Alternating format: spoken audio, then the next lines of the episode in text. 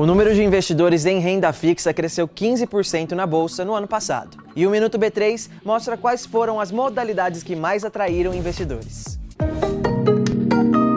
O total de pessoas físicas com ativos na renda fixa passou de 14 milhões e 800 mil para 17 milhões e 100 mil investidores. O estoque passou de 1 trilhão 640 milhões de reais para 2 trilhões e 100 milhões de reais, uma alta de 30%. Entre os destaques estão os produtos de dívida corporativa, como as debentures, que ganharam 28% mais investidores e saldo 24% maior. Os certificados de recebíveis do agronegócio tiveram 51% 40% a mais de investidores e 42% a mais de volume sob custódia. Já os certificados de recebíveis imobiliários cresceram 53% em investidores e 56% em estoque. A letra de crédito imobiliário teve o maior aumento de investidores, 58%. As letras de crédito do agronegócio terminaram 2023 com 29% mais investidores. O CDB atraiu 12% a mais de pessoas físicas e o recibo de depósito bancário 11%.